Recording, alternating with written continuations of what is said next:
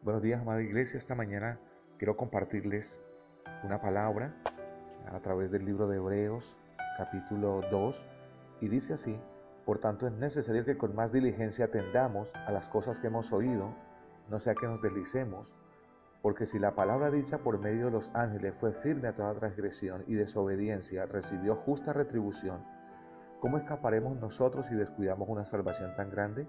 La cual, habiendo sido anunciada primeramente por el Señor, no fue confirmada por los que lo oyeron. Hebreos capítulo 2, verso 1 y el verso 3 al verso 3. Sabe que la salvación es el motivo por el cual nosotros seguimos a Jesús. Es la recompensa de aquellos que siguen fielmente los pasos para llegar al final de la meta en Cristo Jesús. Pero en medio de esta salvación tan grande hay muchas cosas que pueden suceder para descuidar esa salvación.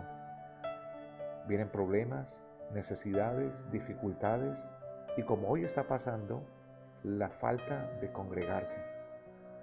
Y cuando uno no afirma el corazón, cuando la persona que sigue a Jesús no afirma el corazón y depende de terceros o de otras personas, con facilidad termina enfriando su fe, desanimándose y descuidando la salvación.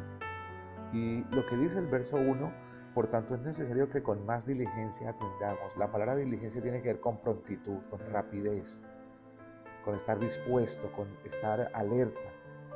Y dice que con más diligencia atendamos lo que hemos oído. ¿Cuánta palabra hemos recibido? ¿Cuánta palabra ha estado ahí de parte de Dios?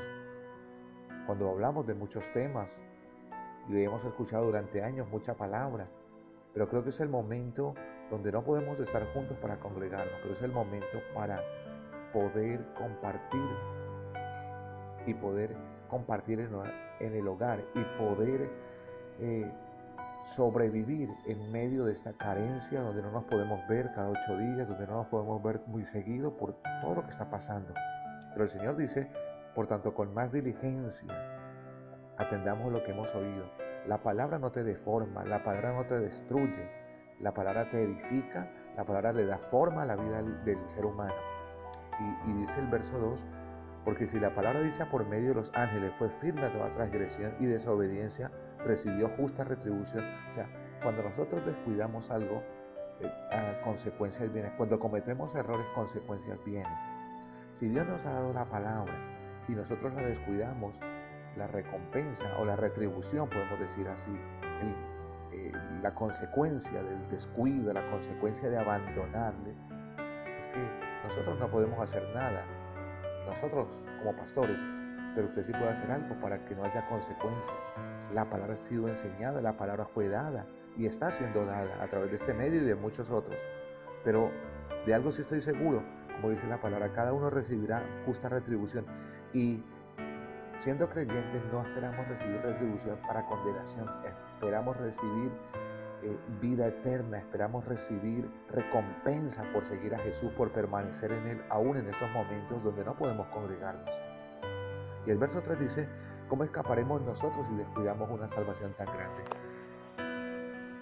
Escapar es como la forma de poder huir de algo, pero ¿Cómo huiremos del Señor si lo descuidemos? Si lo descuidamos? ¿Cómo huiremos de, la condenación si no buscamos a alguien que nos afirme, que nos ayude y que nos levante la cabeza para eh, sobrevivir en un mundo duro, en las situaciones que normalmente se viven a diario? Y la palabra nos enseña que cómo escaparemos si descuidamos una salvación tan grande. Usted tiene las herramientas para sobrevivir, tiene la palabra, tiene la búsqueda, tiene la oración, tiene la palabra en su casa, léala, úsela, no se acomode este mundo, no se acomode a la, a la, comodidad de, estar desocupado o dedicarse mucho tiempo a las redes, a la televisión. Es un tiempo para buscar de Dios, es un tiempo también para hablar con Él, es un tiempo para mejorar cosas en familia. ¿Cómo escaparemos si descuidamos una salvación tan grande? Muchos tienen más de 20 años, otros tienen 30 años, otros tienen menor tiempo de estar en Cristo, pero todos hemos recibido palabra. Tú y yo podemos crecer, tú y yo podemos evolucionar en Cristo para bien.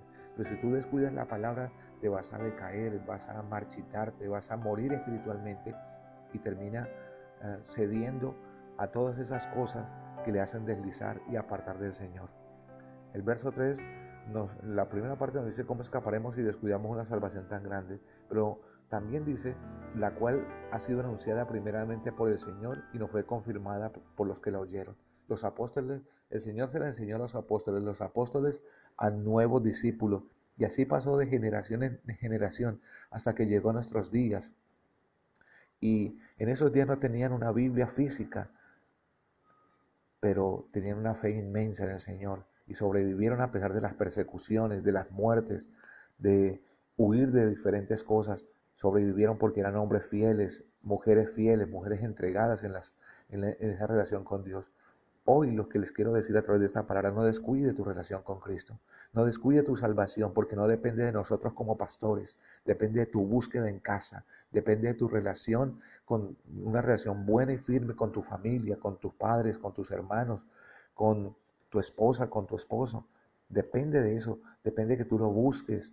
Eh, podríamos venir al templo y, cantar mucho y gozarnos en la palabra, pero volver a casa volver a seguir siendo los mismos de antes y Dios no quiere eso, Dios quiere que no descuides, que arregles, que transforme, que cambie lo que está mal y que puedas edificar tu vida continuamente.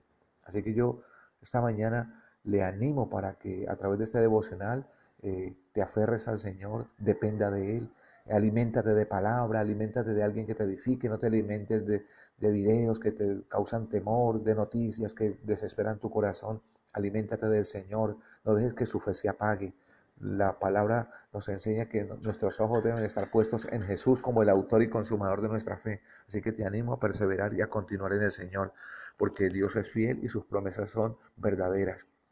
Quiero terminar orando eh, en estos momentos y decirle, Padre, yo bendigo eh, esta mañana la iglesia, bendigo a cada persona que escucha este audio, Señor, y oro para que tú les llenes y les confirmes la palabra que tú has dado a cada corazón. Hoy les bendecimos y oramos para que tú les sustentes con tu gracia, con tu amor y que alejes todo temor y que traiga una palabra de restauración sobre el enfermo, Señor, sobre el que está pasando dificultades. Gracias, mi Dios. Confiamos en ti en el nombre de Jesús. Amén.